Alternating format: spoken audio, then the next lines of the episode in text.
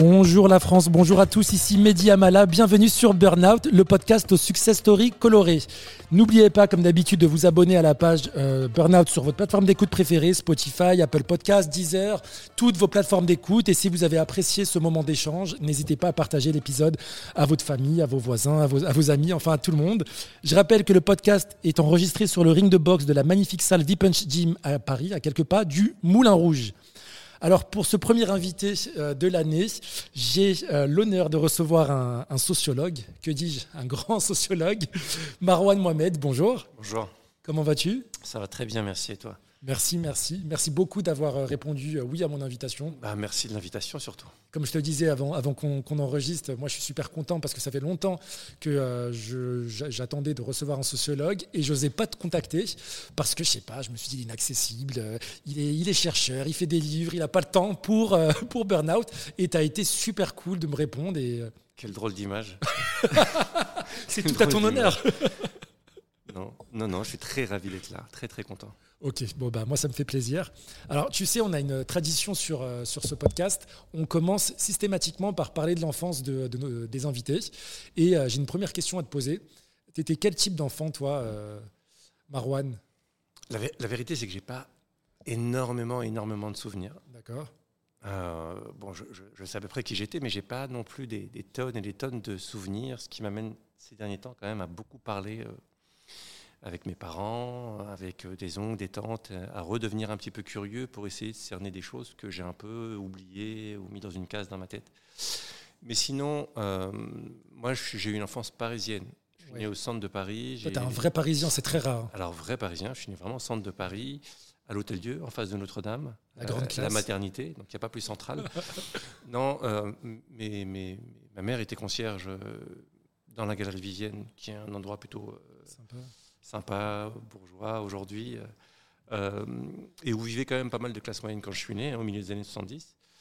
Et j'ai eu une enfance là-bas, euh, une scolarité en maternelle, en primaire, euh, là-bas où j'étais pas très brillant, pas très travailleur, mais où j'étais le fils de la concierge qui jouait avec les autres fils de concierge espagnols ou portugais.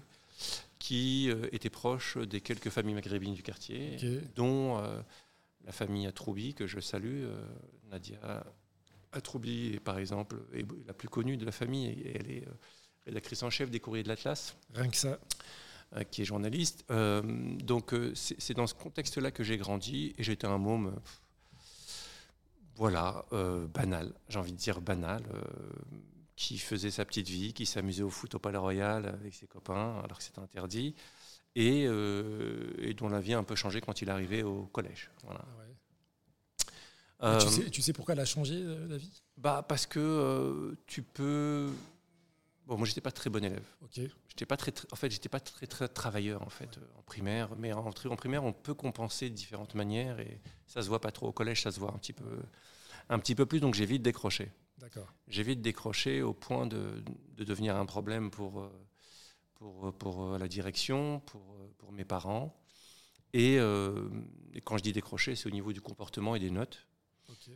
Du coup, ça a été un collège, ça a été un peu la dégringolade scolaire. j'ai redoublé ma quatrième, j'ai fini, j'ai échoué au brevet, ce qui était absolument normal vu les, les, efforts que je mettais, les lacunes que j'avais accumulées. Euh, voilà, et puis après, je déménage, je quitte Paris. Euh, je, déménage vers 13 ans, j'arrive à Villiers-sur-Marne, euh, dans la cité des Hautes-Nous. Et là, c'est plutôt grande cité, 6000 habitants sur un kilomètre carré. C'est un choc. C'est un choc, mais culturellement, c'est un choc. En fait, la vie parisienne, même quand on est des classes populaires, c'est pas la même que la vie des banlieusards, même quand ils sont classe populaire. Mais paradoxalement, en tant qu'enfant, en tant que jeune, moi, ça me plaît. D'accord. C'est un petit village, c'est n'importe quoi. Euh, il faut un temps d'adaptation, mais, euh, mais ça me plaît. Je, m'épanouis beaucoup dans la rue, hein, essentiellement. Tu prends, tu prends tes marques? Je prends mes marques, euh, on fait vite des potes. Le foot joue un rôle essentiel. ça rassemble. le foot joue un rôle essentiel rapidement. Et puis, et puis j'arrive en lycée professionnel à Fontenay-sous-Bois. Ouais, tu fais un CAP, c'est ça? Je fais un BEP. BEP administration commerciale et comptable, c'est comme ça qu'on l'appelait, dans un des pires lycées du Val-de-Marne. D'accord. Vraiment le, lycée qui accueille tous ceux qui se font virer de partout. Beaucoup de violence, de délinquance. Juste pour revenir à, à, ton, à ta période collège, mm. un peu plus jeune. Est-ce qu'à ce, moment-là, tu savais à quoi tu aspirais?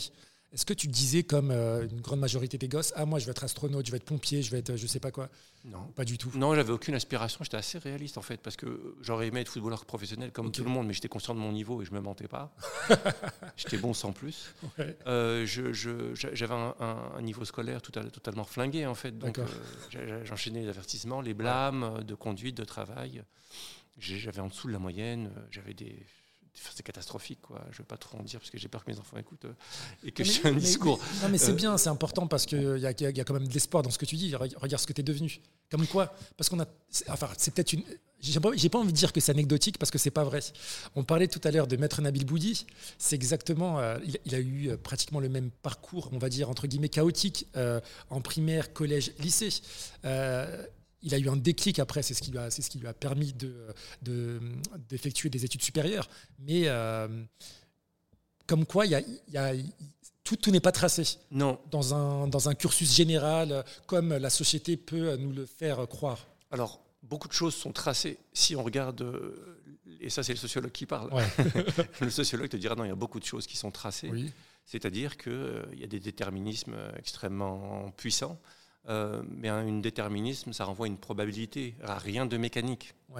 Et c'est dans ces marges de manœuvre-là, dans les points d'appui qu'offre la société, qu'il est possible de, de, de, de, bah, sortir euh, de, la route euh, sur laquelle on est et qui est celle qui était prévue pour nous. Voilà. Et donc, c'est les sorties de route qu'il faut essayer de comprendre. La société propose des points d'appui euh, il y a aussi quelque chose de la démarche individuelle, se saisir de ses points d'appui, se saisir des petites fenêtres, des petites portes qui s'ouvrent, euh, être curieux, euh, se donner soi-même des chances et être culotté aussi. Il faut être culotté, il faut être faut aller, faut aller un, petit peu de l'avant. Donc il y a quelque chose qui, qui, renvoie de la démarche personnelle. Ça, on ne peut pas le nier. Mais, mais moi, je, dis souvent, contrairement à beaucoup de discours de je me suis fait tout seul, moi, je ne me suis pas fait tout seul. Non, mais vraiment, c'est important. D'accord. Je ne me suis pas fait tout seul parce que à chaque moment de dans cette grande période de transition entre la fin de, du lycée professionnel et, l'entrée à l'université il y a cinq ans. Il se passe plein de choses pendant ces cinq ans où je ne suis pas à l'école, je ne suis pas au lycée, je ne suis pas à l'université. Et, euh, et, en fait, à chaque fois, euh, je, les tournants se font euh, grâce à l'aide des autres. D'accord. Donc j'y mets du mien, mais c'est grâce à l'aide des autres. Mon parcours individuel et collectif, si je devais résumer le, Donc je, je, et puis j'ai beaucoup de mal parce que j'ai beaucoup de mal avec les discours qui. Je me suis fait tout seul. Quand on creuse, il y a toujours du collectif. Il y a très souvent du collectif, mais ça, c'est l'espèce de narratif égocentré. C'est l'ego trip euh, version euh, mon propre storytelling où on, veut raconter qu'on s'est fait tout seul. Quand on rentre dans le détail, c'est très rare qu'on se fasse tout seul. C'est très à la mode. c'est très à la mode, voilà, c'est très égocentré, mais la réalité, c'est que je, je, me suis fait à plusieurs. Ouais. Voilà, je me suis fait à plusieurs, mon parcours est collectif. Et ça, euh, si on ne le comprend pas, euh, on ne saisit pas à quel point euh, ce collectif est important, les opportunités sont importantes, et il y a plein de gens qui sont invisibles, on ne connaît pas, dont on ne parle pas, qui ne se montrent pas, qui ne se valorisent pas, qui sont dans l'entre-deux et qui jouent un rôle essentiel. Pour en dire deux mots, mais, mais, mais, mon parcours sans eux, c'est pas mon parcours.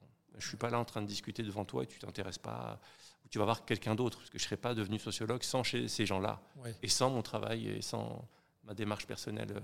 Également. Mais pour revenir euh, aux choses, bon, je rate mon BEP, euh, mon brevet des collèges, qui est normal, j'atterris en BEP, mais euh, je n'ai pas comblé mes lacunes, et je ne suis pas travailleur, je ne bosse pas, je fous rien en fait en, classe, je le regrette aujourd'hui, mais c'est la réalité. Je pose des problèmes de discipline, mais ça c'est souvent le, le, cas quand on s'ennuie et qu'on voilà, on veut se valoriser d'une manière ou d'une autre et euh, je rate mon BEP. Par contre, j'ai suffisamment de points pour avoir mon, mon CAP. Ok. Mais euh, bon, bah, je ne peux pas m'inscrire euh, en bac pro sans, sans, sans, BEP, donc je tente une petite magouille pour m'inscrire dans un truc en alternance, mais je trouve ni entreprise et puis vite fait on me demande mon BEP, j'arrive pas à le fournir. Donc j'arrête, je stoppe ma scolarité vers 18 ans après la deuxième année de, de BEP et en même temps et en, et en parallèle, ma vie d'ado, c'est une vie où je flotte. J'étais en orbite, moi, au sein du quartier, autour du quartier. Et, c'était une vie très flottante. Ça veut dire quoi, une vie très flottante? Une vie flottante, c'est une vie sans objectif. Une vie où on se débrouille, une vie où, où le matin, on ne sait pas ce qu'on va faire la journée, et on suit le, le, le, mouvement. Le le flow, le matin on se réveille, euh, et puis il y a un pote qui vient nous voir en nous disant Marwan, j'ai une mission à Mantes-la-Jolie, accompagne-moi, vas-y, viens. Ça me fait rappeler le film La haine, C'est exactement ça. Je connais très bah, bien. Ce film nous a parlé aussi pour ça, c'est qu'on a une vie flottante, on n'est pas dans une activité scolaire, on n'est pas forcément dans une activité professionnelle. Donc, euh, euh, moi, je ne me suis pas complètement laissé aller, mais j'avais des petits boulots à droite à gauche, j'en ai fait plein. Mais c'était ça, c'était une vie sans objectif, et c'est une période très compliquée. Comme la période de l'échec scolaire, c'est une période très compliquée. On fait, on fait le guignol, mais au fond, c'est beaucoup de souffrance euh, au sein du collège et au sein du lycée. C'est vraiment douloureux d'être dans, dans l'institution scolaire et de ne pas être dans l'activité scolaire. C'est chaque heure qu'on passe en cours nous rappelle à quel point euh, on a un avenir qui est compliqué et puis qu'on est bête. C'est comme ça qu'on interprète, on n'est pas bête, mais on n'a pas les connaissances requises pour suivre une scolarité. Donc, euh, donc et le déclic après pour que tu accèdes à l'université? Tu as dit qu'il y a 5 ans qui se sont passés, donc tu es, dans la débrouillardise, tu fais des petits boulots, etc. je, fais plein de choses. Ouais. Je fais plein de choses. Euh, alors pour le coup, j'ai toujours été euh, actif pour au moins euh, trouver mon argent de poche. Quoi. les jeunes Marseillais, j'ai fait des entretiens avec des jeunes Marseillais qui étaient impliqués dans le trafic de stup. Et la raison pour laquelle certains étaient rentrés, ils disaient c'était pour me défaucher. J'aime bien cette expression utilisée par ces, par ces jeunes, se défaucher se sortir d'une situation de fauche, c'est-à-dire dégager du pouvoir d'achat. Et, mon pouvoir d'achat, euh, je le faisais par les petits boulots. J'ai travaillé au McDo quelques jours, ça n'a pas marché. J'ai fait du télémarketing, j'ai travaillé dans les marchés, euh, j'ai fait de la sécurité, euh, j'étais pas déclaré. J'ai travaillé avec des familles de gitans, de forains pour monter et démonter des. Beaucoup de choses. ouais, j'ai fait un peu de business aussi. j'ai acheté des voitures en Allemagne avec l'ouverture de l'espace Schengen, je les revendais ici. Euh, voilà, un peu de commerce. Euh, et, puis, euh, et puis, le déclic qui vient parce que je me fixe dans l'animation. Je deviens animateur. Je passe, je passe directeur. Je me fixe dans l'animation. Et dans l'animation, il y a eu un petit accident. Tout va très bien. Les aléas du direct. Mehdi, est toujours en bonne santé, je vous rassure. Et, et je me fixe dans l'animation euh, comme animateur puis comme directeur. Et je rencontre euh, une animatrice qui me demande euh, de la libérer pour des cours du soir. je lui demande pourquoi et elle me dit qu'elle passe le DAEU, c'est l'équivalence de bac. je crois que dans son podcast, Nabil Boudi, l'avocat, parle de, a le même parcours, c'est-à-dire qu'il revient à l'université grâce au, diplôme d'accès aux études universitaires. Et donc je passe ce diplôme je passe ce diplôme d'accès et euh, j'arrive, euh, c'est des cours du soir, euh, et donc là il faut se mettre dans la, dans, le, dans la scolarité, il faut se mettre dans, dans, le, dans le bain, il faut apprendre à travailler. Et, et c'est comme ça que je c'est comme ça que je dois, enfin c'est comme ça que je, je, me dis que pourquoi pas les études. Voilà. Tout simplement parce qu'elle m'a dit euh, il suffit d'avoir 10. non mais c'est vraiment la phrase. il suffit d'avoir la moyenne euh, pour entrer à l'université. Moi je lui dis maintenant j'étais nul au collège, j'étais nul au lycée. Je, je, bosse pendant une année, il suffit d'avoir 10,1 et je peux rentrer à l'université. C'était ça en fait. Oui, mais parce que tu as bossé pendant 5 ans, il y a des prérequis pour s'inscrire. Moi je suis, euh, je connaissais pas du tout le dispositif. Je suis un peu sur le cul et, et je dis ok, je, euh, j'y vais pour m'inscrire. J'engraine des potes du quartier avec moi. Au bout de deux mois, ils lâchent, mais les malins, ils n'avaient pas payé. moi, j'avais tout payé d'entrée. Et puis, euh, et puis, je me prête au jeu. J'ai une, une amie, collègue euh, de l'époque, qui m'apprend à bosser, en fait, à faire des fiches de lecture. Vraiment, le métier d'étudiant, c'est du travail. Hein. C'est-à-dire qu'il ne suffit pas de dire on rentre à la fac et de dire j'ai réussi la fac et ça marche comme ça. Non, derrière, il y a un énorme boulot de, de méthodologie. Il n'y a pas de cadre en plus. C'est un métier étudiant. Il n'y a pas de cadre comme au lycée, mais c'est un métier étudiant. Et moi, je n'avais pas appris ce métier en temps au lycée ni au collège. Quoi. Donc, il faut apprendre le métier, il faut apprendre à faire des fiches de lecture, à lire, à analyser, etc. Je fais le boulot. Euh, j'ai 10,4, 10,5, je ne sais pas combien j'ai. Euh, en tout cas, je, réussis. Et ensuite, pour le choix des études de sociologie, à la base, j'étais parti pour de la psycho. Ok. J'étais parti pour de la psycho parce que lors d'une soirée, un ami euh, je vais le citer, Yaya Diakité, que je, salue euh, chaleureusement. Euh, on est, il travaillait à Disney, lui, dans les cuisines. D'accord. Et il m'invite à une soirée avec des étudiants de Disney. Et puis, et puis ce soir-là, on est en train de poser, donc c'est les étudiantes un peu partout, des salariés de Disney, c'était très cool. Et là, il commence à sortir tout un, plein de concepts de psychologie, le moi, le surmoi, le conscient, l'inconscient. Et puis je vois qu'il brille. Moi, je me sens très con. De se sentir très con, c'est une chose, mais de se sentir très con avec son meilleur pote euh, c'est encore plus difficile. Et là, dans ma tête, c'est ce que je me dis. Je me dis, oh le bâtard. c'est vraiment ce que je me dis, oh, le bâtard. Qu'est-ce qu'il nous a fait là? Il a, il a, vraiment marqué des points. Et puis moi, je suis dans ce, dans ce délire-là. Et il lit un livre de vulgarisation de psychologie. Il me dit voilà, c'est ça que j'ai lu. Tiens, je te le prête, je l'ai fini et tout. C'est un, un, oncle de son père, je crois qu'il lui a filé au foyer, un foyer malien sur Paris, etc. Donc le livre circule. Moi, je commence à le lire pour la même chose, pour briller en, soirée. Et je le montre à, mon amie étudiante. Je lui dis tiens, regarde, je suis en train de lire ça pour essayer de voilà de. de... Et elle me tend un autre livre. Elle me dit tiens, il est un peu gros. Euh, mes parents l'ont acheté, mais lis-le, il va te parler. C'est La misère du monde de Pierre Bourdieu. Ok. C'est un gros pavé. Je l'ai pas lu, mais je vois. Ben, en fait, La misère du monde, c'est un exercice nouveau chez Bourdieu. Il n'est pas très théorique, c'est pas une, une, écriture trop académique. Il est accessible et c'est en fait des entretiens et des analyses courtes derrière. Et des analyses écrites avec un langage plutôt accessible, ce qui n'est pas le cas de tous les livres de Bourdieu. Et, euh, et en fait, ça me parle. C'est un peu la révélation. D'abord, ça me parle à moi sur mon parcours. Euh, ça me parle comme discipline, c'est extrêmement puissant et je, je, vois le potentiel très émancipateur, mais plus d'un point de vue de ma psychologie personnelle et de mon parcours personnel, plus que qu'en termes d'études ou de carrière. Et il faut juste que je choisisse, euh, si je réussis mon, mon, équivalence de bac, il faut que je choisisse une, une, matière. Je suis, et je, sais pas quoi faire. je suis super impressionné parce que, en fait, il y a, y a, une espèce de fissure entre l'ancien Merouane mm. et cet événement où, où tout bascule. Mm. je, visualise, il faut, faut, que tu fasses un film sur ta vie parce que franchement, c'est. Est-ce qu'avec le recul, ou quand t'en parles à tes enfants ou tes amis ou ta famille, tu dis, mais en fait, c'est quand même un truc de fou ce qui s'est passé.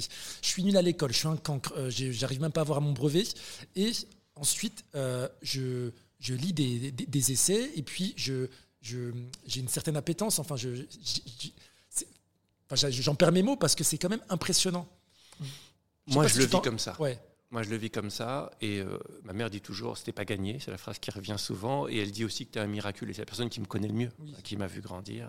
Bien sûr. Et, elle-même euh, s'est posé plein de questions parce que ça s'est fait très vite. Et elle n'était pas forcément consciente de ce qui se passait. Et elle a vu la transition où un jour, je lui annonce écoute, euh, maman, je pars étudier à Toulouse. Elle pensait que c'était une blague ou pas? Bah, elle était un peu surprise. Euh, je lui parlais d'équivalence de bac. Pour elle, c'était très obscur. Et puis, j'en parlais pas tant que ça. Donc, elle m'encourageait toujours. Hein. C'est bien. Toujours, toujours, toujours. Bah, D'ailleurs, c'est elle qui a le plus souffert dans mon échec scolaire. Elle a plus souffert dans mon échec scolaire que moi-même. Parce que euh, c'est quelqu'un qui, qui, a toujours poussé à la réussite. Euh, c'était l'objectif numéro un, que ses enfants réussissent à l'école. Ma grande sœur a eu son bac. C'était pas.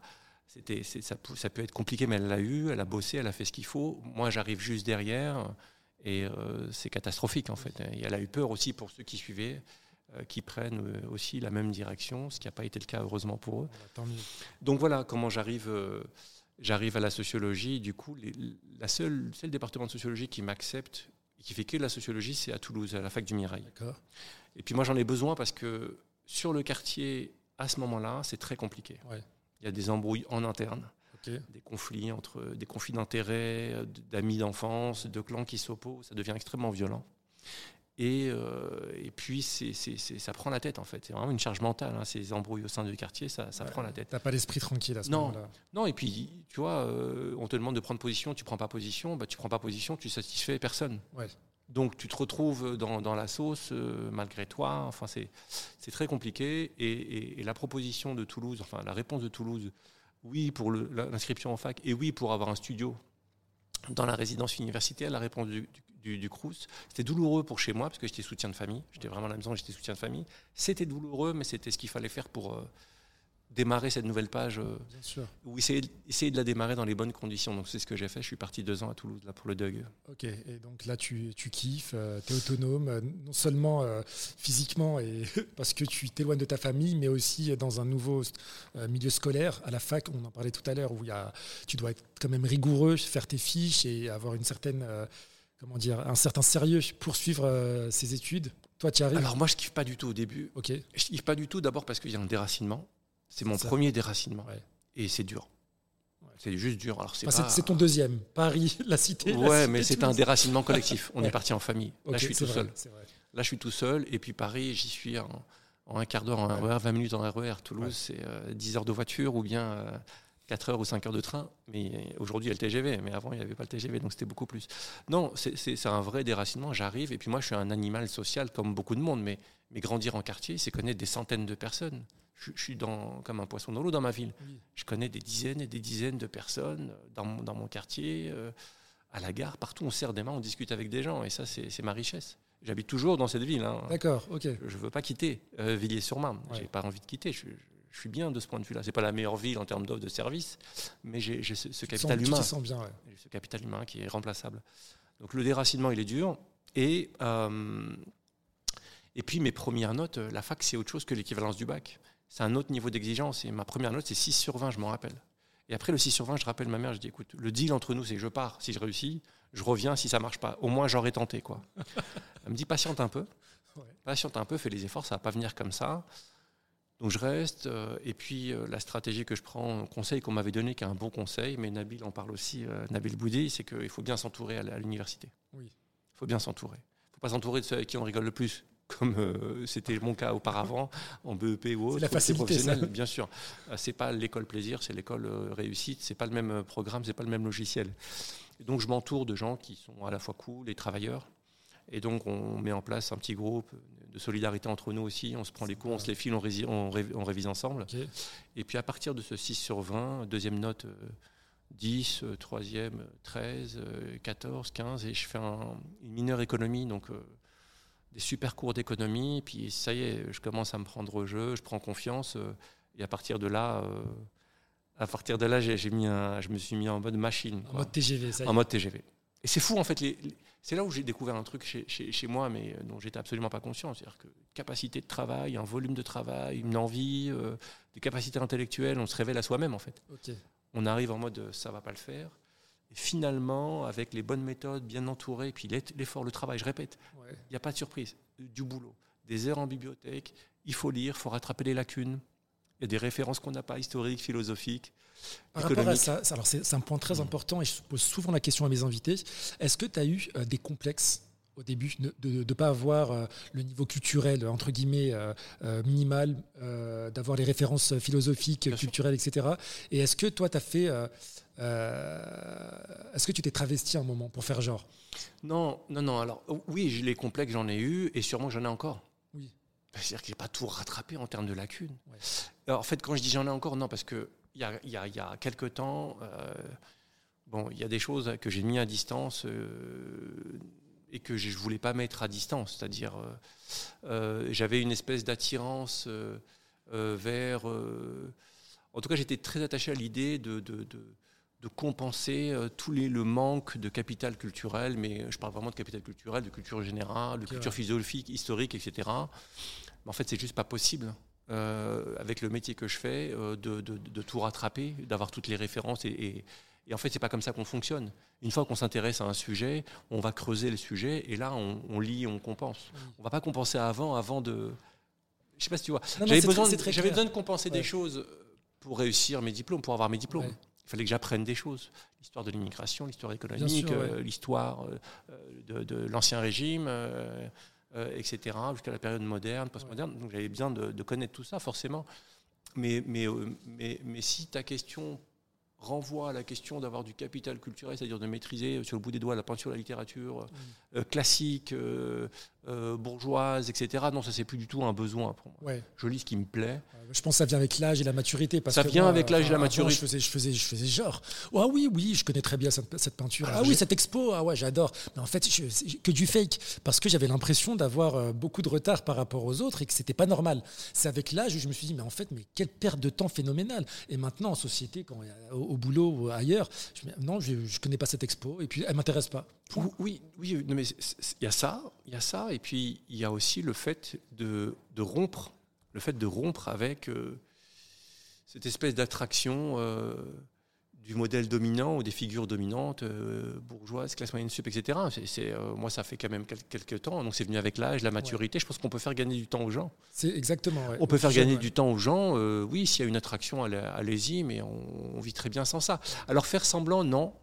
Faire semblant, non, ça, j'ai jamais, j'ai jamais concédé quoi que ce soit. Je me suis pas travesti, j'ai pas joué euh, une autre personne.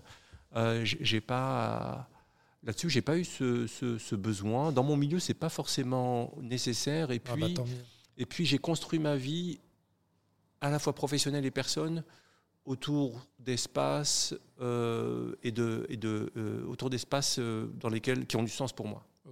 Donc, par exemple, le milieu, les milieux intellectuels parisiens, ouais. ça m'attire pas du tout. C'est pas mon, c'est pas. Ouais, il y a aucun mépris dans ce que tu dis. C'est juste que ça t'attire. Aucun mépris. Ça t'attire. Ça m'attire pas. C'est pas du dénigrement du tout. Hein. Je veux dire que d'être dans les milieux, les cercles parisiens, d'être dans les dans ces lieux-là, ça ne m'attire pas. C'est pas une vocation pour moi, mais vraiment pas du tout on peut être euh, sociologue, bon sociologue et, et, être ailleurs. En dehors de mon travail, je vais là où je me sens bien avec des gens que j'aime. Donc c'est des milieux très variés, des milieux sociaux très variés, des milieux culturels très variés, mais c'est ça qui compte. Le, temps passe vite, euh, euh, le temps passe vite, et je me suis débarrassé d'un certain nombre de ces de ces contraintes-là depuis pas mal de temps. Bonne transition, euh, Marwan. Parlons du métier de sociologue. Donc, tu deviens sociologue ensuite à la fin de tes études.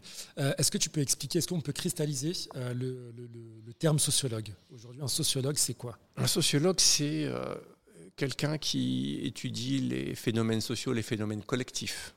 Hein, si on voulait comparer avec quelque chose qui est beaucoup plus familier avec le métier de psychologue, un psychologue, par exemple, il va s'intéresser à, à, ce qui se passe euh, pour une personne euh, dans sa tête, son histoire, euh, dans son psyché, pour voir sa santé mentale, s'il a des névroses ou pas de névroses, en tout cas comment il s'est construit. On fait un peu l'équivalent mais à l'échelle de la société. Quelles sont les dynamiques sociales? Pourquoi est-ce que qui devient enseignant? Pourquoi? Qui devient délinquant? Pourquoi? Qui devient qui fait de la politique et pourquoi, comment sont construits les partis politiques? Donc c'est des, questions globales qu'on se pose comme ça et auxquelles on, est, on essaie de répondre. Est-ce qu'on peut consulter un sociologue comme on consulte un psychologue? Euh, Il n'y a pas de cabinet de sociologie euh, construit sur le même modèle euh, que le cabinet de psychologie pour les individus. Par contre, on peut aller voir des sociologues, ça se fait tous les jours, ça se fait tout le temps, et tant mieux, et de plus en plus. On peut aller demander à une équipe de sociologues de répondre à une question qu'une institution euh, ou que la société euh, se, pose. Donc moi, par exemple, en tant que sociologue, j'ai été contacté, euh, par exemple, par le ministère de la Justice, notamment la protection judiciaire des, mineurs, au début des années 2010, parce que beaucoup de magistrats se posaient la question comment juger les mineurs impliqués dans le trafic de stupéfiants? Ils avaient peu de connaissances de comment fonctionne le trafic de stupéfiants. Ils voyaient que c'était très répressif comme réponse, mais que ça ne les satisfaisait pas tant que ça. Donc, eh ben, le responsable du pôle recherche de l'époque est, venu me voir en me disant aimerait bien euh, faire une, recherche sur l'implication des mineurs euh, dans le trafic de stupéfiants. Donc j'ai monté le projet, ils l'ont financé et, euh, et j'ai fait cette, cette recherche. Et puis bien, enfin, j'ai écrit un rapport que je leur ai, que je leur ai envoyé. Donc oui, ça se fait, ça. Mais ce n'est pas forcément des individus qui viennent essayer de comprendre et demander une socio-analyse, comme on demande une, psycho, une psychanalyse. quoi que ça pourrait se faire. Hein il y a des outils la sociologie peuvent être utilisés pour analyser les trajectoires individuelles. On le fait tout le temps, mais il n'y a pas de marché pour ça aujourd'hui. si on faisait le zoom sur une notion que tu viens d'évoquer, c'est euh, la recherche. Euh, c'est assez vaste, c'est assez abstrait pour moi. Hein, je, te, je, t'en parle honnêtement. Euh, c'est quoi en gros le, concept de faire de la recherche? C'est quoi le cheminement? Est-ce qu'il y a un process? Est-ce qu'il y a un plan d'action? Et on suit une trame? En gros, euh, si demain, euh, tu as évoqué le ministère de, la Justice, si demain, je ne sais pas, le prochain, euh, un des prochains candidats des élections présidentielles en France te contacte pour faire des recherches dans les quartiers populaires et avoir les votes. Je dis n'importe quoi, hein, je caricature un peu. Mais toi, qu'est-ce que tu mets en place en temps, avec ta casquette, ta casquette d'expert sociologue mmh, alors, je ne sais pas si je répondrai à ce type de demande-là. Mais comment on construit une recherche? Je vais, plutôt parler d'une recherche que je, que je connais. Euh, je travaille depuis maintenant 10 ans sur le trafic de stup et sur la criminalité organisée. C'est le sujet qui, qui, m'occupe, qui occupe mon terrain depuis une dizaine d'années. Euh, et donc euh, la question c'est, OK, comment fonctionnent les espaces criminels aujourd'hui en France ou ailleurs? Donc d'abord, on va, on va, on va, ça c'est la question de départ. On va les lire. Et quand on va les lire, on va préciser sa problématique. Comment la problématique, c'est l'approche. Comment on approche notre sujet c'est le prisme, hein, c'est la perspective qu'on va avoir sur notre sujet. Donc euh, moi, par exemple, c'est euh, la structuration des espaces criminels. Comment les, espaces criminels sont structurés, c'est ça qui m'intéresse. Comment ils sont stratifiés. Voilà, les logiques de domination, etc. Comment les gens circulent dedans. Donc d'abord, je vais lire pour prendre connaissance de la littérature. Ensuite, je précise mon, ma problématique, la question à laquelle je veux répondre. Et une fois que j'ai la question à laquelle je veux répondre, ensuite, je construis mon euh, protocole de recherche. C'est-à-dire qu'est-ce que je vais aller chercher comme information. Et moi, le protocole de recherche, il repose sur deux piliers. D'une part, d'aller voir les principaux concernés, donc les gens qui sont dans les espaces criminels, à un haut niveau, qui sont impliqués dans le trafic, à tous les niveaux, par exemple. Et de l'autre côté, je vais aller voir les institutions, euh, police, justice euh, ou autres, euh, pour voir comment est-ce qu'ils perçoivent d'abord ce phénomène-là et qu'ils luttent contre ce phénomène-là. Quand la police ou la justice s'organise contre le trafic de stupéfiants, cette organisation a des effets sur le trafic. Mmh. C'est pour ça que je parle de, stratification, de structuration des espaces criminels. C'est qu'il faut prendre les deux, les deux aspects. Parce que la police, l'État jouent sur le fonctionnement des trafics. Donc j'essaie de voir les deux. Et donc je commence par faire des entretiens avec les principaux concernés, par exemple pour le trafic de drogue. Donc j'ai commencé par les guetteurs. Ensuite par ceux qui les employaient. Ensuite par les livreurs. Ensuite je suis parti voir des gérants. Ensuite je suis parti voir plutôt en prison des gens qui faisaient de l'importation. Et après j'ai passé deux ans aux États-Unis. Euh, j'ai déposé un projet parce que je voulais avoir un, miroir euh, euh, étranger, nord-américain notamment, des questions de trafic de drogue et, et de criminalité organisée. Du coup, aux États-Unis, j'ai été faire des entretiens en prison aussi. Et j'ai eu de la chance parce que le procès d'El Chapo a commencé à, New York comme quand, j'étais quand je vivais là-bas, à Brooklyn. C'était au bout de ma rue. Eh ben. Je vivais Court, Court Street, c'est-à-dire la rue du tribunal. Donc au bout de ma rue, il y, avait, euh, il y avait le tribunal fédéral. Et du coup, pendant trois mois, j'ai assisté à ce procès-là. Pas tous les jours, hein, les jours où je pouvais euh, y aller, mais j'y suis allé très, très, très, très souvent. Et du coup, ça m'a permis de voir à une échelle plus industrielle, à l'échelle d'un cartel, le cartel de Sinaloa, comment la logistique s'organisait, euh, la production ou bien l'importation, l'exportation, les routes, la corruption, enfin, de voir d'autres aspects beaucoup plus importants du trafic de stupéfiants. Avec toutes ces données, je pense avoir une vision pas totale, on ne pourra jamais avoir une vision totale, mais une vision assez approfondie de ce qui est euh, euh, le fonctionnement du trafic de stupéfiants, notamment de certaines drogues. Et là, je commence le deuxième volet, à aller voir policiers, magistrats, législateurs, euh, acteurs territoriaux, etc., pour avoir une approche un peu plus institutionnelle. Et la somme des deux euh, bah, aboutira à l'écriture d'analyses, enfin d'articles qui restituent mes analyses, mmh. mes analyses euh, à, partir du cadre théorique l'ensemble de règles que j'aurais utilisées. Alors ça peut paraître un peu complexe comme ça. Pas, du tout, hein, tu l'expliques super bien. Mais, tu vois, au final, ça fait un truc, euh, tu as une vision globale sur un sujet, tu peux apporter euh, des informations un peu, un peu, un peu plus précises et, et, pas de l'ordre du sensationnaliste ou du récit. Euh, Il y a quand même une certaine noblesse ou un, certain prestige autour du métier de sociologue, non? Tu, tu, peux parler à un magistrat le matin et un dealer le soir. Ouais, exactement. ça te plaît comme métier, j'imagine? C'est exactement ça qui me plaît. C'est exactement ça qui me plaît. Et des fois, je fais des journées, mais c'est le grand écart. C'est-à-dire que j'ai fait un entretien avec un magistrat l'après-midi, puis je vois un type qui sort de prison, mais qui est, qui est fiché, ce qu'ils appellent le fichier au grand monde, enfin, qui, qui, s'inscrit dans l'espace de, de, la criminalité organisée, et le lendemain voir un maire, et le surlendemain la sœur d'un jeune qui vient de se faire assassiner. Euh, donc oui, euh, c'est l'un des privilèges du métier de sociologue quand on fait une sociologie de terrain plus ethnographique qui prend qui a, qui, la, qui peut s'appuyer sur le temps. Et moi comme je suis chercheur au CNRS je suis euh, payé à plein temps pour faire de la recherche. D'accord. Ça consiste en quoi cette casquette de chercheur au CNRS bah, c'est mon employeur CNRS d'accord ok donc. On fait un concours. Après j'ai soutenu ma thèse en 2007 et en 2009 je suis rentré au CNRS et c'est un concours euh, national pour euh, pour choper des, une des 1, 2, 3 places qui a chaque année pour, pour ce concours-là. Tu t'es déjà senti en danger? Oui. C'est vrai? Oui, oui j'ai même écrit un article récemment dans une revue qui s'appelle Genèse sur euh, comment on fait pour gérer la peur. Oui, je me suis senti en danger plusieurs fois. Par exemple, un jour, je fais un entretien avec un gérant de trafic de stup. Donc, euh, bah, il m'explique son parcours, sa trajectoire, etc. Le lendemain, il se fait interpeller. Je, change de pays. je change de pays si ça m'arrive. Il était en réassort en plus, il avait pas mal de marchandises. Il était en réassort, c'est-à-dire qu'il était parti dans la planque, euh, récupéré euh, ah par une, voiture de, de, de, la BAC. Et première personne qui suspecte, c'est moi. Heureusement que la personne qui a fait l'intermédiaire, euh, elle, elle, lui a dit non, c'est pas possible.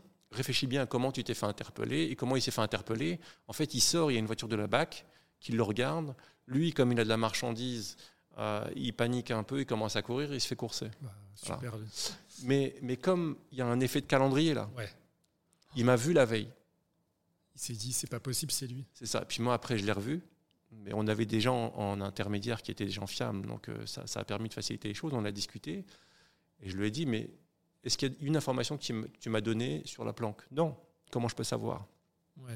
Euh, Est-ce que les policiers de la BAC te connaissent ou pas? Oui, tu es tout le temps dehors, euh, ils t'ont bien repéré. Ils savent très bien qui guette, qui gère, etc. Donc, euh, en fait, dans ce qu'il m'avait dit, il n'y avait aucune information qui était, qui, était, qui était sensible. Avec le recul, il l'a reconnu, mais, mais sur le moment, à chaud, il cherchait à comprendre pourquoi il s'était fait interpeller. Il, a fait un, il a fait un lien. Le pire, le pire, c'est que le jour où j'ai fait l'entretien avec lui, mon dictaphone ne fonctionnait pas. J'avais même pas d'entretien en fait à, exploiter. Du coup, après notre discussion, j'ai négocié pour refaire l'entretien, ce qu'il a accepté. je suis désolé, je rigole, c'est nerveux parce que moi, je te jure, j'exile. non, mais c'est une galère. Hein. Oh. Une fois, quand j'étais aux États-Unis, je suis parti jusqu'à Los Angeles. J'ai fait plusieurs entretiens là-bas, je fais du terrain là-bas. Et mon meilleur entretien, euh, je reviens, le, le dictaphone n'a pas fonctionné. Et du coup, je rappelle et je me débrouille pour, euh, lors de son passage à New York pour refaire l'entretien. Enfin, c'est des, c'est bon, ça m'est pas arrivé souvent, mais des fois c'est. Non, mais c'est les aléas du direct. Regarde, j'ai failli tomber en plein, en plein entretien avec toi. On a entendu. Ça, ça. ça, arrive. Euh, on l'a compris à travers, euh, à travers notre échange qu'il y a aussi un gros volet rédactionnel dans le métier de sociologue. Donc tu, en parallèle euh, tu, euh, tu, rédiges des, ouvrages. Est-ce qu'on appelle ça auteur euh, ou écrivain ou tout simplement ouvrage de sociologue J'en sais rien. Mais il y en a un qui a attiré mon attention, c'est Islamophobie, comment les élites françaises fabriquent le problème musulman. J'ai une première question, je vais mettre les pieds dans le plat.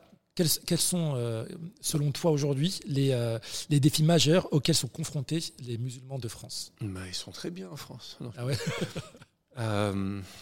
Ah bah, Les défis, ils sont, ils sont, ils sont nombreux les défis sont nombreux. D'abord, il faut rappeler que euh, ce qu'on essaie de monter dans le bouquin, c'est que l'islamophobie contemporaine, telle qu'elle se développe actuellement, elle ne vient pas après les attentats de 95 ou après. C'est le début des années 80. Mmh.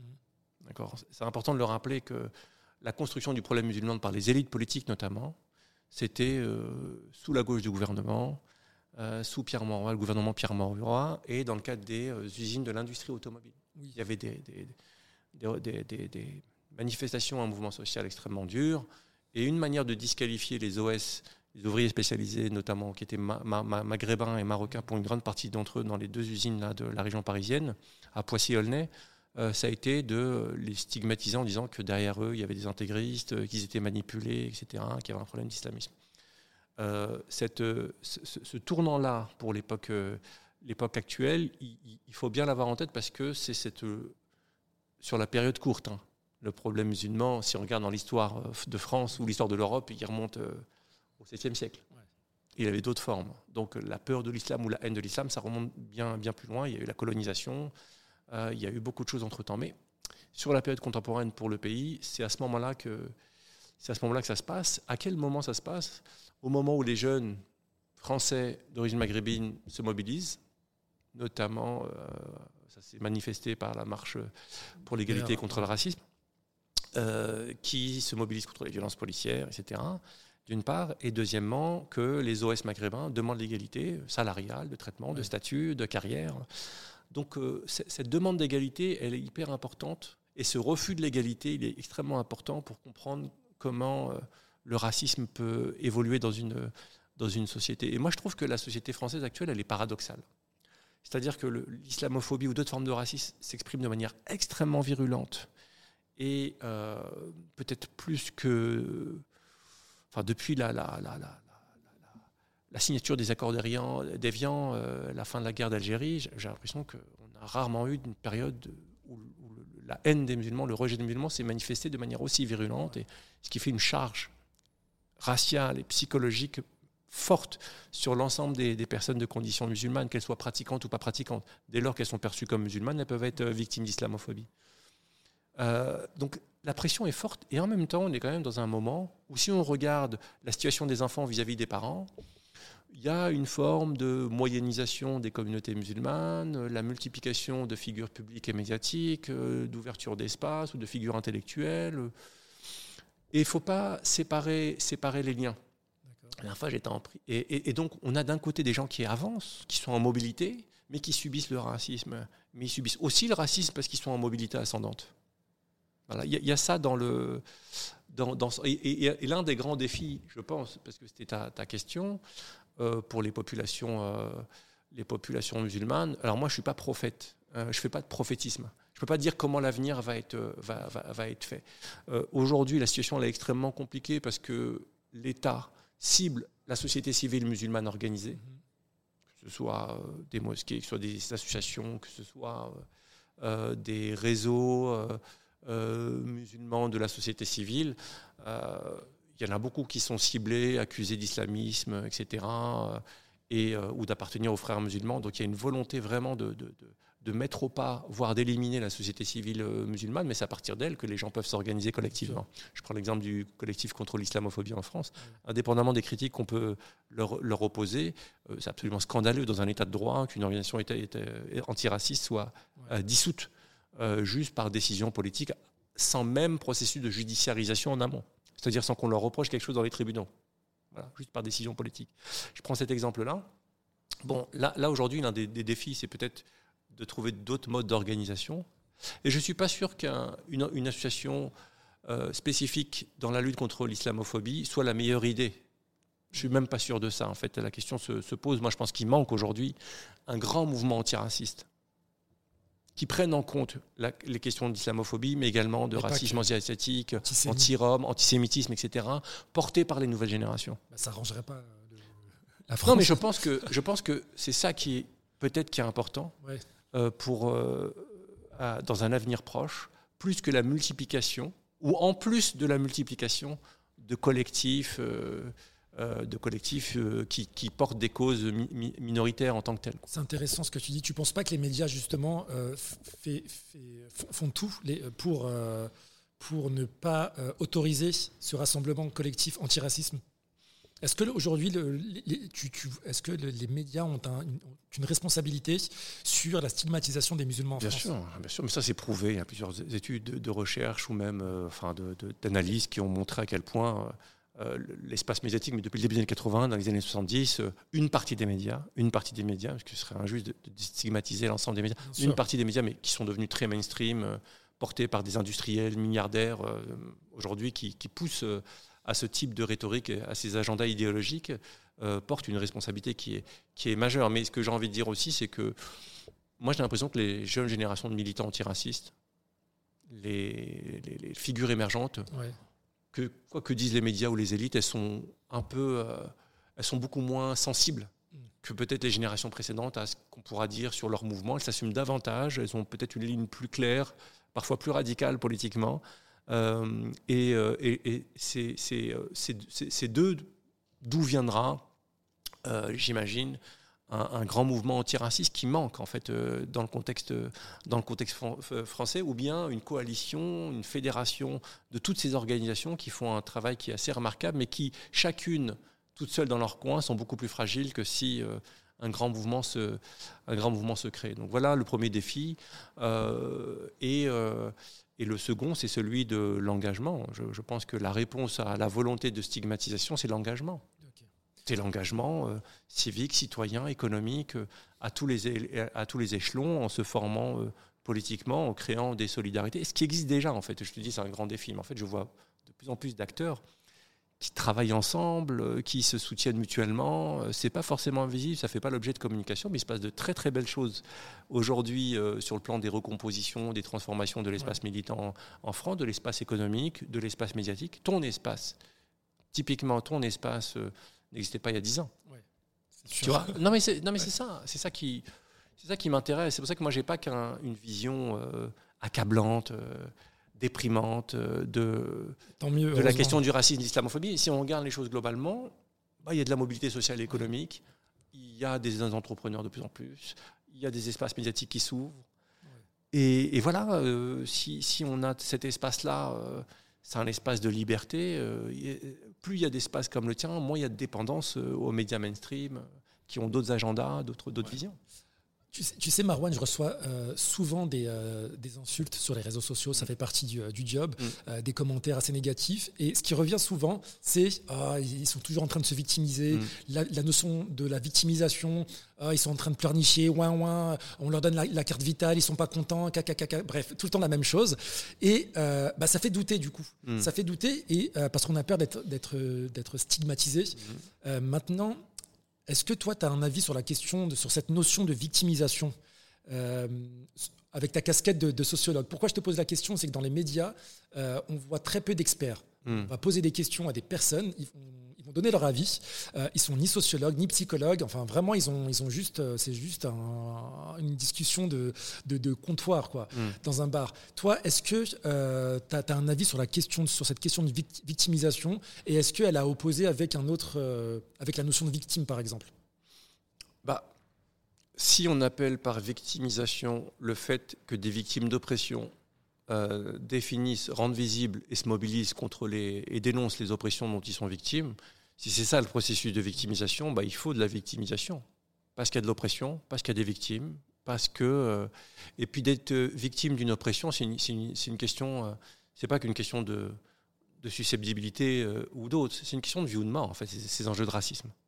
C'est une question de vie ou de mort. Mort sociale, ou mort physique. Donc c'est un enjeu qui est un enjeu qui est extrêmement, euh, extrêmement important. Ça c'est le premier point que je voudrais dire. Si on entend par victimisation le fait d'être dans une posture de, de, de complainte euh, qui ne soit pas associée, c'est-à-dire de dénonciation, de dénonciation euh, légitime des oppressions, du racisme, des discriminations, mais juste uniquement dans cette forme de, de dénonciation sans être associé à de l'action, etc pour moi, c'est tout à fait légitime. Le problème, c'est que ça a un coût en termes de santé mentale. D'être dans la dénonciation et le constat et de ne pas être dans l'action par, ailleurs. Euh, on s'accable soi-même, en fait. On se met soi-même dans une situation indépendamment de ce que les gens vont penser, euh, de ce que les médias vont dire par rapport à cette notion de victimisation. Donc c'est bien de, dénoncer, mais d'être dans l'action. Euh, chacun à son niveau, mais dans l'action, dans, dans la mobilisation, dans le collectif. Maintenant, sur l'usage par des médias dominants de la notion de victimisation pour faire taire les victimes de racisme, ça c'est une vieille stratégie. C'est une stratégie rationnelle finalement. Si on produit le racisme, on n'a pas envie qu'on en entende parler. Comment faire en sorte que les gens n'en entendent pas, euh, n'en parlent pas euh, Eh ben, c'est de les stigmatiser par toute une série d'étiquettes. Si c'est pas victimisation, c'est islamo-gauchiste. Si c'est pas islamo-gauchiste, c'est islamiste. Si c'est pas islamisme, c'est intégré. Si c'est pas, ce sera autre chose en fait. Euh, et ça, c'est euh, tout à fait logique. Moi, la, plupart de mes interviews, quand le livre Islamophobie est, sorti, c'était pourquoi C'était sur le mot islamophobie, pas sur la réalité. C'est-à-dire que le combat s'est concentré sur euh, l'usage, l'histoire du mot islamophobie. J'ai participé à ce débat-là jusqu'au moment où je me rends compte qu'au fond, au fond ce, débat sur le mot islamophobie vise uniquement à ne pas parler de l'islamophobie comme phénomène. Donc maintenant, je dis, mais vous voulez l'appeler comment? Racisme anti-musulman, parlons de racisme anti-musulman. Vous voulez l'appeler comment? Euh, Je ne sais pas moi, euh, banana split. Appelons ça banana split, allons-y. Mais parlons de la réalité. Et dès qu'on parle de la réalité, il n'y a, plus, y a plus personne. Donc moi, je pense qu'il ne faut pas... Moi, on m'a accusé un million de fois de plein de choses, notamment d'être dans le moins moins la victimisation, mais que les gens parlent en fait. Oui. Que les gens parlent, que les gens répètent, euh, que les gens s'activent. J'ai plus rien en fait. Moi, ma seule responsabilité, c'est de faire en sorte que mes recherches, que mes recherches soient carrées, précises, euh, que j'essaie de les expliquer avec le plus de pédagogie possible. Et c'est ça ma responsabilité. Moi, j'aurais davantage de problèmes si on vient de me dire tes, tes données sont bidons. Voilà, ça c'est ça c'est grave. Ça c'est grave et ça serait beaucoup plus problématique. C'est les choses qui pourraient me, me, me, me, toucher. Mais toutes les formes de disqualification qui visent à faire taire les personnes qui dénoncent les inégalités, le discrimination, c'est-à-dire des personnes qui remettent en cause un ordre qui bénéficie à certains et qui, euh, et qui est coûteux pour les autres, forcément ceux qui bénéficient de cet ordre vont tout faire pour le maintenir en l'état. Donc toi, ce que tu fais, viens remettre en question l'ordre dominant tel que euh, les décideurs, euh, ceux qui sont en, position de pouvoir, voudraient le maintenir, parce qu'ils les arrangent. Donc il faut, toujours revenir à ce, à ce point-là, qui est un point fondamental, si on ne comprend pas comment la société, les idéologies se construisent, euh, comment les mobilisations se font et, pourquoi est-ce qu'on vient t'empêcher de parler? Et sociologiquement, mm. c'est quoi l'impact du racisme sur l'individu et ou le collectif? D'abord, c'est une perte de chance. Les discriminations, le racisme, c'est une perte de chance. On a moins de chances d'avoir un emploi, d'avoir un logement, euh, d'avoir une promotion. Euh, donc c'est une perte de chance considérable, une perte de chance qui a des, des effets majeurs. Euh, c'est aussi des effets sur la santé mentale. Ce qu'on appelle la charge raciale, c'est le fait de vivre dans un contexte euh, où on est tout le temps renvoyé euh, à notre condition minoritaire, euh, d'être tout le temps sous le feu de, regards de travers, de propos de travers, de, propos racistes, etc. Bon, bah, ça, ça pèse sur le mental. C'est-à-dire que s'il y a bien deux discussions et deux choses que beaucoup de personnes racisées me disent aujourd'hui en France et qui je un, je suis fatigué, deux, j'ai envie de bouger. Et tous ceux qui partent en vacances, qui reviennent, me disent ah, ça m'a fait du bien de suspendre pendant deux semaines, trois semaines, un mois ou bien beaucoup de personnes s'expatrient aussi. Ils s'expatrient. Euh, dire, moi, j'ai vécu deux ans aux États-Unis. C'est pas une société euh, belle, antiraciste ou autre. Ça reste les États-Unis de, mm. Trump. Et, euh, mais j'étais dans la bulle de New York, qui est une bulle particulière, mais même dans New York, il y a du, il y a du racisme. Mais, mais, le fait d'être étranger à l'étranger, ça va. Ça apaise un peu. Bah oui, on est, on n'a pas le même statut non plus. Hein. Ici, on est, on est une figure minoritaire postcoloniale. Aux États-Unis, on est juste un, un immigré, qu'on est d'abord perçu comme français, euh, et même quand on est perçu comme nord-africain, on est perçu comme nord-africain. C'est pas la même histoire entre les États-Unis et les nord-africains. Plus avec les Middle East, ceux qui viennent du Moyen-Orient, c'est un, peu plus, euh, un peu plus complexe, mais on n'a pas le même, le, le, même statut. Donc voilà, la santé physique, la santé mentale, je disais, c'est une affaire de, vie et de mort. Bon, bah, on voit par exemple pendant la pandémie, euh, les personnes issues de, telle immigration ou les, personnes immigrées elles-mêmes, il y a eu une surmortalité. C'est pas rhétorique, c'est pas une figure rhétorique. C'est des faits, c'est là. C'est des faits. On a davantage de chances d'être brutalisé, notamment par euh, les forces de sécurité publique, euh, si on est davantage fouillé. Qui est davantage fouillé? Vous voyez? Donc, et je parle même pas de ceux qui, qui, décèdent sous les balles de la police ou de la gendarmerie. Donc, bien sûr, c'est, tout ça pèse sur nos vies. Euh, et c'est pour ça qu'il faut, il faut, se, il faut, il faut, il faut se battre. Euh, mais, mais ne jamais oublier de regarder euh, la société et son objectivité globale. Il y a aussi beaucoup de choses très belles, des avancées, des alliances qui se font et qui rompent avec le narratif d'une société. Il ne faut aussi pas tomber de s'enfermer dans ce narratif-là et toujours essayer de coller au plus, au, de coller au maximum au réel. Et d'ajouter de la nuance aussi. De la nuance, mais juste de coller au réel. Le réel n'est pas que sombre, en fait. Mais c'est pas les bisounours non plus. C'est pas bisounours, c'est pas être bisounours, mais le réel n'est pas que, sombre. Quand je dis le réel n'est pas que sombre, c'est pas là pour dire vive la République, vive l'assimilation euh, ou je sais pas quoi. C'est pas du tout, c'est pas du tout mon propos. C'est de dire que la société est, est telle qu'elle est. La question du racisme est une question qui est fondamentale vraiment, euh, qui pèse sur nos vies toutes, à, toutes et à tous. Évidemment. Donc ça, c'est un point qui, qui, sur lequel il ne faut pas lâcher, avancer, mais il n'y a pas que ça comme forme d'oppression, il y a une forme d'oppression de, classe aussi, pour ceux qui vivent dans les quartiers populaires, qui sont originaires des classes populaires, et puis il y a d'autres euh, euh, logiques d'oppression qui sont liées au genre, etc. Et, et, et, tout ça pèse sur la vie des uns et des autres. Donc notre responsabilité collective, c'est d'essayer d'avancer et par rapport à ça, Marwan, il y a quelque chose qui euh, revient aussi souvent dans les, euh, dans les commentaires, et ça commence vraiment à m'énerver. Euh, c'est, bah, Mehdi, toi, tu as réussi, tu as grandi en banlieue, dans un quartier populaire, pourquoi pas les autres? Enfin, c'est quand même très limité, tu vois. Et enfin, je ne sais pas quoi répondre à, cette connerie. Il bah, faut leur dire juste déjà que nos maisons et nos quartiers ne sont pas des, photocopieuses. Des photocopieuses. c'est pas mal ça. Non, mais chacun a une histoire. Même au sein d'une même famille, au sein d'une même famille, moi, j'ai ici en France six frères et sœurs, dix si on, compte ceux qui sont au Maroc. Euh, on a chacun notre propre histoire. On n'est pas arrivé au même moment, on n'a pas eu les mêmes dispositions, nos parents n'étaient pas au même niveau, ni euh, économique, ni au niveau éducatif, etc. Donc, même au sein d'une fratrie, même s'il y a des logiques de fond, de reproduction, il y a aussi des parcours très, euh, très, très individuels qui se, qui, se, qui se construisent. À l'échelle d'un quartier, c'est pareil. Donc, euh, je prends souvent cet exemple-là de se dire, OK, des fois, euh, euh, quand tu arrives au CP, la composition de ta classe, on pense que c'est aléatoire, mais la composition de ta classe, d'être en CPA ou en CPB, tu vas pas être avec les mêmes. Et, d'être en CPA, en CPB, il va y avoir des effets de destin liés au, aux copains et aux copines. Ouais, je vois très bien, ouais avec lesquels tu vas, te, avec lesquels tu vas nouer des, des, des, des, liens. Si on prend tendance de, manière générale, il y a quand même des logiques de fond. Ah, si on te dit si toi tu as réussi, as, les autres devraient réussir, euh, non, si on regarde les, tendances de fond, les logiques de reproduction de l'échec scolaire, euh, des difficultés économiques, des problèmes de santé, c'est quand même des logiques euh, lourdes dans la société française et les politiques d'égalité ne sont pas à la hauteur. Ouais, sont pas à la hauteur. Elles sont pas à la hauteur. Il y a des sociétés pour lesquelles les politiques d'égalité ont des meilleurs résultats. Mm. En France, euh, les résultats, ça dépend des secteurs, mais si on prend l'éducation qui est quand même centrale, c'est pas du tout euh, à la hauteur. L'école française euh, ne réduit pas les inégalités de, départ. Donc il faut essayer de penser un autre mode de, fonctionnement. Et puis il faut leur dire, la sociologie, c'est un raisonnement qui est probabiliste. On a plus de chances d'avoir telle ou telle trajectoire si on vient de tel ou tel milieu. C'est pas euh, un raisonnement qui est mécaniciste ou mécanique.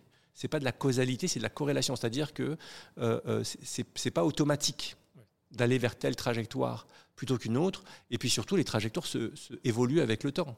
Qui sait, par exemple, moi j'ai beaucoup travaillé sur les sorties de délinquance. La plupart des jeunes que j'avais interrogés qui étaient dedans, quand j'ai fini ma thèse, une grande partie était, était passée à autre chose. Donc les trajectoires sont des trajectoires longues aussi. Mm. Si on regarde un petit moment de, des histoires des uns et des autres, on se dit ah, ça va être extrêmement compliqué. Si on regarde dix ans plus tard, on peut être extrêmement surpris des, des possibilités. et on a des points d'appui. On ne peut pas dire qu'on n'a pas de points d'appui. On a plein de points d'appui. Il y a plein de dispositifs, il y a plein de programmes, il y a des possibilités, il y a, il y a du soutien, etc. Donc il ne faut pas nier ça et, et, utiliser ces points d'appui pour avancer, pour, pour, pour, pour s'améliorer, euh, les utiliser euh, du mieux possible. Super. Marwan, si tu le veux bien, on va euh, parler de ton dernier ouvrage, Embrouille. Il y a Embrouille, euh, sociologie des rivalités de quartier, aux éditions Stock Essay. Euh, ça parle de quoi? J'ai bah. commencé, je ne l'ai pas fini, je te dis la vérité. Mais pas de mal. J'aime beaucoup. J'ai pas mal de questions. Et non, c'est. Moi, ça fait 15 ans que je travaille sur la question des violences entre quartiers, les rivalités de quartier, les violences honorifiques l'enjeu de réputation, etc. Euh, j'ai écrit des articles, euh, j'ai des textes à droite, à gauche, euh, des réflexions. Et, et, en fait, j'ai eu l'opportunité, quand l'éditrice, Léa Marty de, de, Stock, qui est venue me chercher après une émission de télé, qui m'a dit T'es clair, t'es pédago, peut-être que tu écris clairement. et, et, on est parti sur un projet en commun. J'ai dit bon, bah, là, j'ai pas mal de réflexions autour des rivalités de quartier. J'aimerais bien clôturer toutes ces réflexions avec, euh, avec, euh, avec la possibilité d'écrire ce, livre. Donc j'en suis très très content. Et puis c'est un livre qui est écrit, qui n'est pas écrit pour les universitaires et pour l'université. C'est un livre qui est écrit pour le terrain je, te, confirme. Je prends beaucoup de plaisir à lire. Et euh, je, alors, je crois que c'est à Fatima Wassak ou à Nesrin Slawi que j'avais dit ça. C'est c'est pas, c'est pas élitiste, mais c'est pas simple non plus. Par contre, on comprend facilement. Et c'est ça que j'aime bien. C'est sophistiqué, il y, a, des faits, mais euh, on a envie de, vite le finir parce qu'on est, dedans. Et, euh, j'aime beaucoup. Il y a quelque chose de populaire. Eh ben, tu as utilisé le bon, euh, utilisé le bonbon. Ce que, j'essaie de faire, c'est une une sociologie non élitiste, comme tu le dis. Mais attention, je dis ça, j'écris des fois dans des revues des, textes théoriques ou de méthodologie qui sont pour le, milieu universitaire. Ouais, donc pas le même champ lexical. pas le même champ lexical. Et, et, c'est dur pour moi de, de passer d'un champ lexical à l'autre. Il y a une schizophrénie dans ton métier. Non, c'est pas une schizophrénie, c'est des compétences de communication, c'est des, des, compétences en pédagogie. Ok. Et ça a été dur pour moi de passer de mon écriture parlée à une écriture académique, et maintenant d'une écriture académique de revenir à quelque chose de plus euh, accessible. Et, en fait, c'est juste parce que j'ai appris à définir mon public avant de, avant d'écrire et ensuite à faire l'effort d'écrire euh, autrement. C'est plus dur d'écrire comme ça que d'écrire euh, très théorique. Et euh, c'est, euh, ça t'a pris combien de temps pour l'écrire, ce, livre? Celui-là? Oui. Dis-moi. Dis-moi. Est-ce que. Euh, enfin, moi, je fantasme un peu sur l'écrivain, sur, sur, sa machine à écrire, avec son thé au bord de la mer. Est-ce que toi, c'est comme ça que tu écris ou tu es à la bibliothèque ou dans un café à Paris avec un PC Je suis dans un bureau, dans une cave. La plupart du temps. Dans le TGV. Ouais. des fois, j'ai fait sacrifier.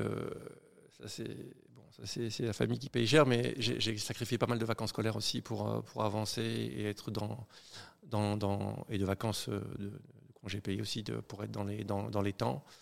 Euh, j'écris partout où je peux écrire, où j'ai un peu de temps pour me concentrer. Moi, il me faut, je suis un diesel, hein, il me faut du temps pour chauffer et commencer à écrire. Mais ouais, ça s'est fait, ça s'est fait assez en 8-10 mois, entre 8 et 10 mois si on prend les corrections en plus. Ouais. Bah, écoute, franchement, bravo. Et est-ce que tu as eu des, des, bons retours sur ce ouais. Oui, ouais, pour le moment, j'ai des, des retours, euh, retours publics euh, qui sont assez, assez sympas. Moi, ce qui me touche euh, le plus, c'est que beaucoup de professionnels s'en saisissent. Mais c'est pas que ça, c'est que derrière ce, livre-là, moi, je suis également extrêmement impliqué auprès des professionnels sur les terrains pour les former et parfois pour les accompagner, pour mettre en œuvre des, politiques de, prévention et d'action contre les rivalités de quartier, etc. Donc, moi, c'est quelque chose qui me tient à cœur, mais depuis très longtemps.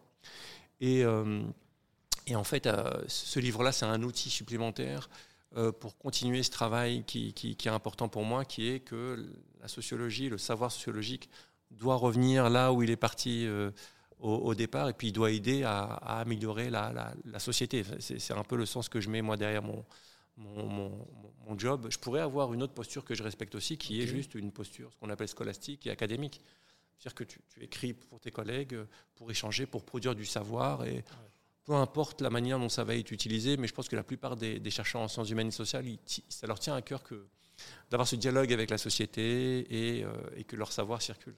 En parlant de dialogue, euh, tes passages à la télé, franchement, c'est toujours un succès.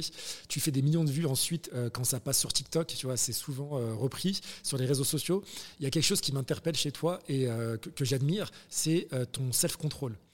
Euh, comment tu arrives à garder ton calme euh, sur des sujets aussi euh, sérieux, aussi compliqués, et parfois face à des personnes de mauvaise foi? Ouais, bah ouais. Après, c'est le jeu. Si on accepte d'aller sur des plateaux télé, de débattre avec des gens ouais. qui sont sur un agenda idéologique très à droite, on sait qu'il va y avoir euh, des contre-vérités, des provocations. Euh, donc, il faut juste se, se, se, se, préparer. Moi, mon self-control, je ne l'avais pas forcément dans mes premières télés. Ah ouais. ouais, mais parce que c'est aussi un apprentissage, okay. euh, la télévision, le direct ou la radio. Euh, mais surtout, euh, surtout moi, que, moi, je vais à la télévision pour parler en tant que sociologue, rien d'autre. Et tant mieux. Rien d'autre. Donc, c'est un, et, et j'ai totalement confiance en, en, dans le savoir euh, et dans les connaissances que j'ai pu produire, que j'ai pu lire chez des collègues. J'ai totalement confiance en ça. C'est solide, en fait. En tant que sociologue, on travaille des années un sujet avant d'aller poser quelque chose dessus dans l'espace médiatique. C'est des sujets qu'on maîtrise. À côté de personnes, et c'est parfois un peu. Bah, J'espère que les gens ne vont pas le prendre de manière un peu comme de la prétention, mais j'ai parfois l'impression de me, me, me, salir, en fait, euh, à aller parler avec des gens qui ne maîtrisent pas le sujet, mais qui font comme s'ils le maîtrisaient, oui. euh, qui, et de devoir me mettre à leur niveau pour les contredire ça ça me ça crée toujours une espèce d'amertume chez moi ouais. mais en même Comme temps si tu les... perdais un peu, de, valeur, un peu de, de, ta valeur de sociologue ou que je les valorisais eux quoi voilà, ouais. mais parce qu'on n'est pas au même niveau eux des, ou des gens activistes militants ou des gens qui connaissent rien mais ils se font définir ils s'appellent éditorialistes ils, ils parlent de tous les sujets tous les jours sans voilà. en travailler aucun en profondeur. C'est ce à quoi je faisais référence tout à l'heure. Mais bien sûr, euh, bien sûr, et c'est aussi ça l'espace médiatique. Euh, et, et euh, il faut toujours savoir où, où, aller. Moi, la plupart du temps, je dis non. Okay. La plupart des demandes, je dis non, en fait. Il y a des chaînes où je ne vais pas. Il y a des chaînes, des, des, stations de radio où je ne vais pas. C'est par principe. D'autres sur lesquelles je suis partagé. Donc, c'est toujours un arbitrage que je fais sur euh, où est-ce que je vais, où, je où je vais pas. Et je me pose toujours la question est-ce que la finalité, elle est, elle est intéressante, pas intéressante. Après, le self-control, euh, bah, quand on est bien dans ses baskets et bien dans son savoir, il n'y a pas de raison de Je pense de que être, en fait. être, bien, euh, être bien dans son savoir, ça suffit pas. Si on n'a pas l'éloquence, l'élocution qui va avec, tu peux être un bon sociologue sur papier, faire des putains d'analyses, euh, des, des, des, putains de recherches, etc. Mmh. Mais derrière, si tu sais pas lier deux mots parce que tu as la lumière, les caméras, etc., tu peux vite perdre ton, tes moyens ouais. et ne pas aller au bout de ton argumentaire. Ce que, ce que j'essaie de dire, c'est que toi, tu as les deux. Bah, je me sens pas toujours, toujours bon. La vérité, c'est que. Il est, il est, humble, hein, il est modeste. Non, non, non, non vraiment, je me sens pas toujours bon du okay. tout. Et, euh, voilà. Et euh, je vais pas dire quel passage j'ai regretté, mais il y a des passages où j'ai pas eu cette éloquence, cette clarté, etc. Ouais. Donc, euh, et puis, ça, ça, se prépare. Une émission se prépare. Okay. On demande qui sont les invités. Euh, on regarde un peu quel va être leur point de vue. On prépare son, son, son argumentaire. Euh, on, demande avant les points qui vont être euh, traités pendant, pendant l'émission pour pas être surpris, etc. On prépare un peu de données parce qu'on les connaît, on les connaît pas toutes euh, par cœur. bien sûr. Les coulisses, c'est aussi ça. Si c'est pour aller à la télé, pour passer à la télé, je pense que la première fois, la deuxième fois, ça a été une de mes motivations. Mais après, et puis surtout, c'est, je veux dire, on n'efface pas les, images ni le son. Hein. Oui, ça reste. Ça reste. Hein. Donc c'est une responsabilité aussi. On représente une. Je suis pas mandaté par ma par les sociologues pour, pour aller parler à la télé, mais je suis sociologue et je représente une institution aussi, le CNRS. Et, et ça m'engage aussi, ça engage ma, ma responsabilité image, et la manière dont euh, je, je, je, vais, je, vais parler à la société, euh, à une audience, etc. Donc, euh, bon, voilà, c'est toujours une c'est toujours, c'est jamais évident comme décision à, prendre. Moi, je préfère la radio, des émissions longues. Ça, c'est mon, format préféré. Mais, euh, mais, je, mais, regrette pas de, de, faire, euh, de, faire ce que je fais. Mais c'est pas ce que je, en tout cas, la télévision, c'est pas ce qui me plaît le plus. J'ai une dernière question euh, pour toi, Marwan. Si je te dis l'arabe qui parle bien, est-ce que tu sais à quoi je fais référence? L'arabe qui parle bien. Ouais. Ça te parle ou pas? Bah, Monsieur Arbouni ou... le sketch de Malik Bentala. Ah oui, mais qui bah m'a tué de rire. Et, mais euh, les gens ne le savent pas, mais l'arabe qui parle bien, c'est toi. Écoute, le pire, c'est que celui qui fait euh, le spécialiste qui parle bien, Sami il s'appelle Sami Amara. Il est fort. Hein. Mais je le connais très bien. C'est vrai? Bah oui, je le connais depuis très longtemps. C'est ma ah. ville, c'est un ami. Donc, euh, donc ça m'a fait rire que ce soit lui qui tienne qui tiennent le rôle. J'ai trouvé très bon, mais comme, comme tous les autres euh, dans, dans, pendant, pendant ce sketch, je les ai vraiment trouvés tous, tous, tous euh, très bons. Euh, bon, sur la question de l'arabe qui parle bien, moi, le problème avec, avec Chalgoumi, c'est pas le fait qu'il ait un accent.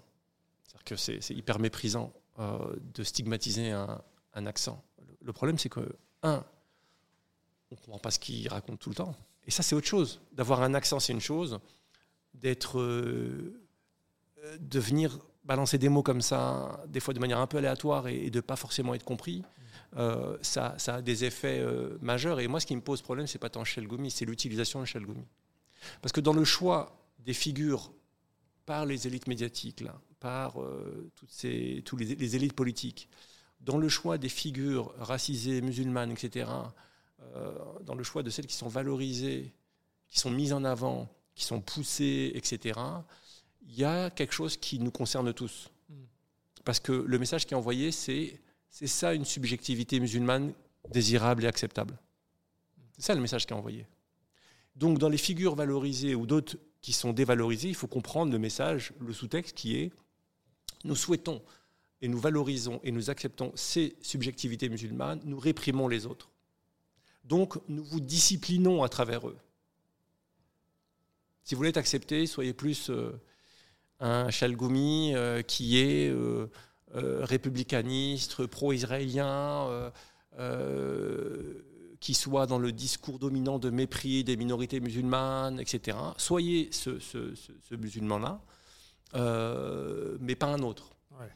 Pro-palestinien ou autre. Donc c'est ça le message politique à travers le choix des figures la valorisation de telle et le fait d'offrir un magistère médiatique à telle ou telle figure, c'est, derrière ça, c'est à toutes les minorités, c'est toutes les personnes qui, sont, qui, appartiennent à la même espèce de communauté sociologique euh, que le message est, envoyé. Donc, euh, donc moi, le, cas Chalgoumi, euh, c'est plus, c'est plus ça qui m'a fait rire dans le... C'est plus ça qui m'a fait rire, c'est pas tant de limiter. C'est de parodier l'usage qui est fait, l'usage politique qui est fait par une partie des élites médiatiques et politiques d'un Chalgouni, d'un Arbouni ou d'un autre. C'est plus ça, moi, qui me. Il est très subtil, il est très intelligent. Bah, sociologiquement, moi, j'ai regardé un angle, un angle, allez, premier, premier passage, j'ai rigolé comme ça parce qu'il y avait plein de drôleries. Le deuxième, j'ai essayé de l'analyser un peu et je, trouvais qu'ils ont, ils ont capté, euh, ils ont chopé quelque chose euh, de cet ordre-là. Ils, ont, ils, ont, ils ont compris le sous-texte et ils l'ont reproduit, ils l'ont parodié. Marwan Mohamed, merci beaucoup d'avoir répondu à toutes mes questions. Merci de l'invitation. J'ai passé un très bon moment. Réciproquement. Même si je suis tombé, d'ailleurs à, la maison, hein, euh, n'hésitez pas à m'envoyer un message pour savoir si je me suis fait mal ou pas. Je vous répondrai hein, sur TikTok, Instagram. Il va très très bien, je vous rassure. Et euh, je vous invite à aller vous procurer euh, Ya Embrouille aux éditions Stock. il en reste trois seulement à la Fnac de Saint-Lazare, hein, je, te le dis. Mais il est disponible en ligne et sur Amazon. ça se lit très très vite et on y apprend plein plein de choses. Je vous dis à la semaine, pas la semaine prochaine, au prochain épisode. Et je vous souhaite une très bonne année à tous. On on commence très fort euh, euh, l'année Burnout avec euh, un invité de taille. Grâce à toi, Merwan. merci beaucoup. Merci beaucoup de l'invitation. Ciao, à très bientôt.